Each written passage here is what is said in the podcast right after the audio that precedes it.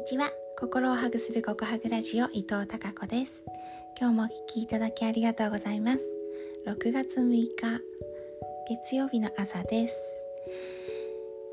うん。あのね気づいたんですけどというかおそらく意識的にやってるのかな。私このねココハグラジオ今まで夕方？違う夜ね。寝る前に録音してたんですけど6月1周年を迎えて6月からは平日は朝配信したいなと思ってお話をしているわけなんですが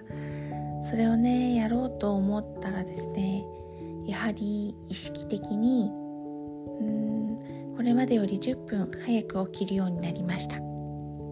スヌーズで携帯のアラームをセットしてスヌーズで起きるんですけどうんそれがね1回分早く起きる感じです。えー、わかります？うんとそうセットした時間。でね一発で本当は起きられればいいんですけど私の場合ですね一発で起きるとねどうにもこうにも午前中なんかこうえ、パフォーマンスが上がらなくってなかなかね、まあ、血圧との関係といいますか、えー、結構若い頃から低血圧だったのであの朝ね体をパッと起こすことはちょっとね、えー、その後なかなか無理がたたってくるので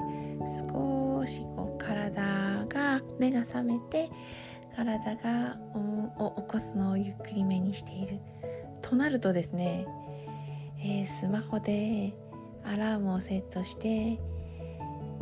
なんだろうベッドの中でねちょっと SNS を見てみたり今日のニュースをごめんなさい今日のニュースを見てみたりそれから天気をチェックしたりとやっているうちになかなかなかなか気づくとね何分でも見てるんですよね。これがね時間のちょっとねロスかなっていうことは気づいていたのでそれをね減らす意味でも短めにチェックするという意味でもうんここのね朝の時間を有効に使いたいなと思っていたんです。これもね今やっている、えー、幸せ体質になれる幸福の女神講座。これでね朝の習慣を見直すということをやった時にですねあやっぱり朝の時間を作るにはここのねスマホチェックだなって思っていたので、えー、新しい習慣としてこの告白ラジオを朝配信する。つまり新しい時間を作る新しい習慣をするには新しい行動を習慣化するには時間を新しく作るもしくは何かを減らしてそこにねそれを取り入れるっていうことの必要性があるなと思ったので